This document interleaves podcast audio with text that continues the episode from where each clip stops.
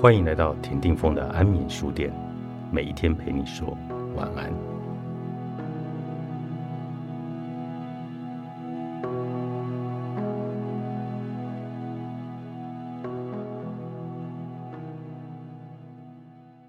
死亡究竟有什么意义呢？与神同行是父亲逝世后我进电影院看的第一部电影。还没有看之前，就听说这部电影会让人流泪。只是我没有想到，引发的情感会这么的浓烈。剧情描述一位正直的消防员金子红，在火场中意外身亡后，被阴间使者带领到地狱，一关一关接受七大审判的故事。只有通过七大审判，死者才能够顺利的转世。这七大的审判分别是谋杀、怠惰、欺骗、不公正、背叛、暴力、不孝。在电影院里，几乎每一关都有观众掉泪，耳边一直听见吸鼻子和啜泣的声音。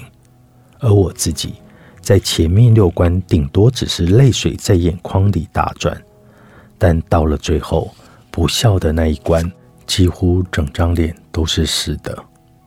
电影中一直有个伏笔，就是主角金志红在很年轻的时候就离家出走，离开妈妈和弟弟到外地独自打拼，努力赚钱再寄钱回家。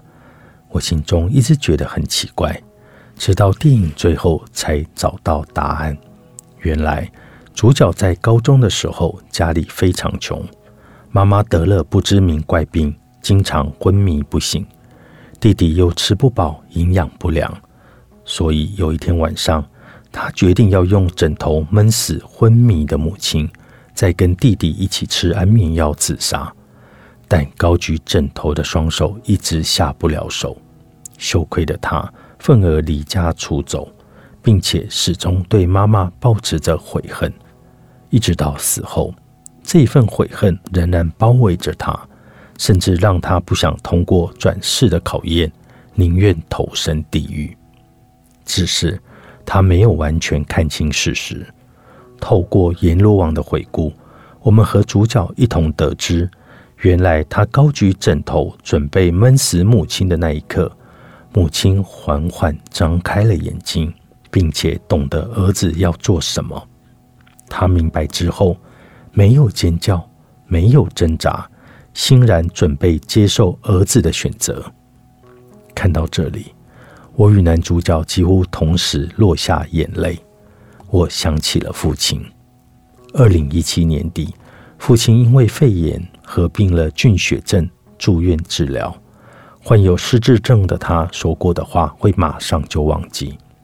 日常生活也需要别人的帮忙，但是在过去的四年间。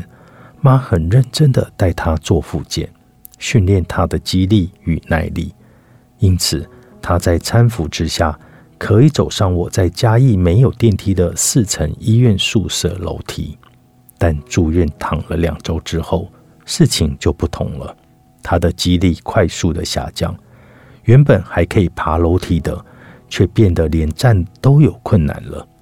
年轻的我们很难想象，只在床上。躺了不过短短的两周，肌肉就快速的萎缩，快到我们反应不及。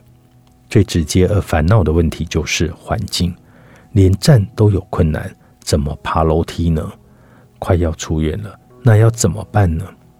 时值十二月，天气变冷了，我和妈妈一边照顾父亲，一边在网络上搜寻租屋的资讯，尽可能一间一间看房子，询问。再搜寻，在床上那两周里，父亲不仅失去了脚力，连吞咽功能也下降很多，一直呛到。我跟妈妈每天讨论的，若不是租屋，就是要不要放鼻胃管，情绪非常的低迷。而爸虚弱的躺在一旁，连张开眼睛的力气都没有。好不容易找到一间还不错的房子，有电梯，距离医院也不远。生活机能可以，连价格也不想多谈，就准备签约了，让父亲出院时有一个住处，不然可能就得去长照机构了。正在讨论签约的时间时，爸爸就走了。接到电话时，我跟妈都措手不及。几小时后，我坐在已经没有气息的爸的床边，不断的想着：为什么？怎么可能？不是快要出院了吗？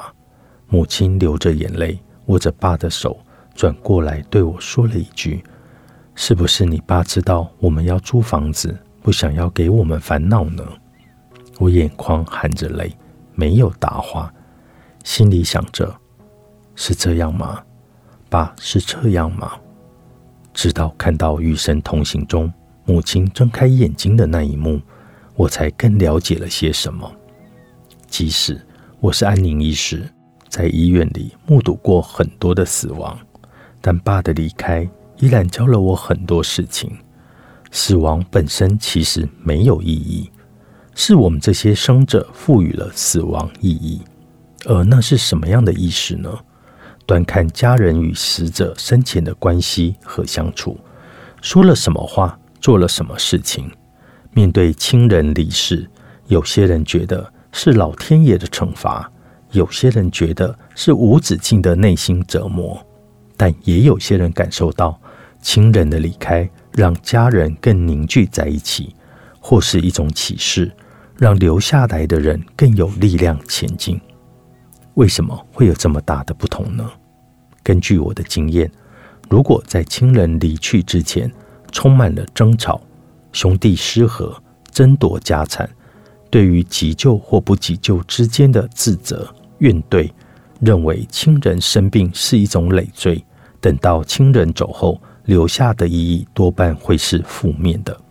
就像黑暗之中一双看不见的手，它不时在你的背后刺了你一下。相反的，如果家人之间关系和谐，或是已经做好心理准备，可以自在的谈心，即使有恐惧。